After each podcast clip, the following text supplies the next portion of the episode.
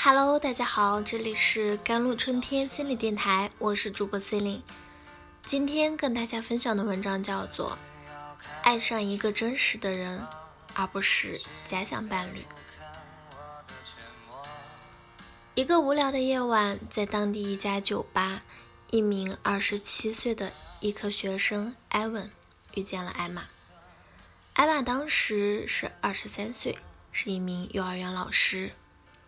经过简短的交谈，艾玛高兴地把他的电话号码发给了艾文。尽管艾文只知道一些关于艾玛的小细节，比如她长什么样，她的母校是哪，她在哪里工作，但他发现自己一直在想着她。最终，他鼓起勇气给艾玛发了一条信息。艾玛热情地回答，并和他聊了起来。每收到一条信息，艾文都会因为想要给对方一个完美的回复而感到非常痛苦。他在想，应该说些什么才能引起艾玛的注意力呢？同时又能让自己看起来令人满意、讨人喜欢、有趣和有价值呢？他经常给他的朋友们发消息，问他们怎样才能做出正确的。完美的回应，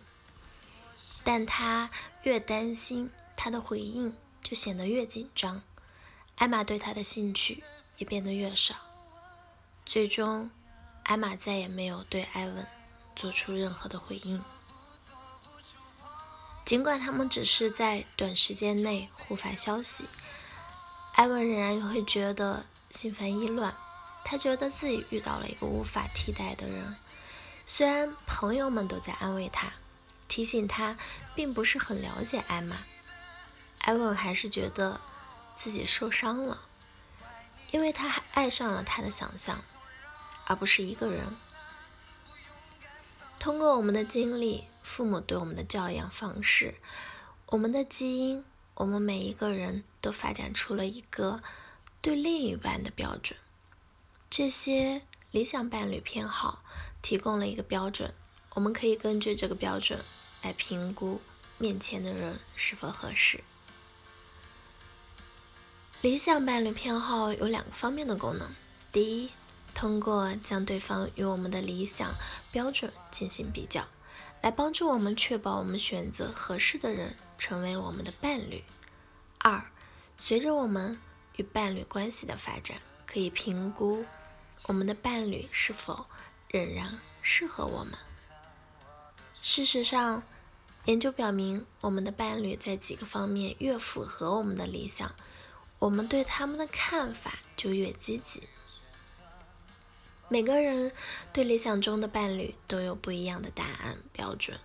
有些人可能更在乎的是另一半应该是非常有吸引力的人，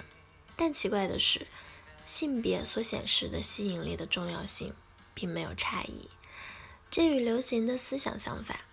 但我们仍然在使用这些理想的标准。正如上述案例研究所示，我们与约会对象第一次见面的时候，如果我们只收集对方表面的特点，这些特点与我们对另一半的标准匹配，我们可能会忽略这个人某些方面的特点，否则他。就会偏离我们心中的理想型的标准了。当我们极度渴望与一个约会对象建立关系时，如果我们从一开始就用最真实的眼光看待他们，也就是在我们的大脑试图去建立联系和投入的之前，我们将会很难证明自己与某人建立了连接，因为当我们看到了他们令人讨厌的习惯和对社交的敏感时，他们便远离了我们的想象。从这个意义上说，我们对约会对象最初的这种过于宽容和积极的看法，是为了保护自己。